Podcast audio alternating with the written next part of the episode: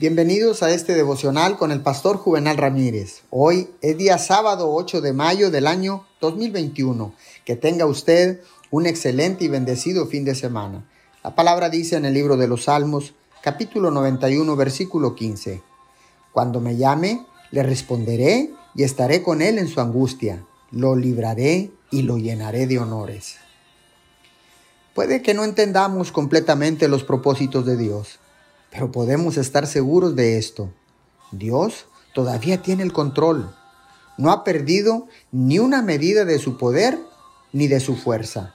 Él es tan omnipotente, omnisciente, omnipresente y amoroso hoy como lo fue el día antes de la pandemia.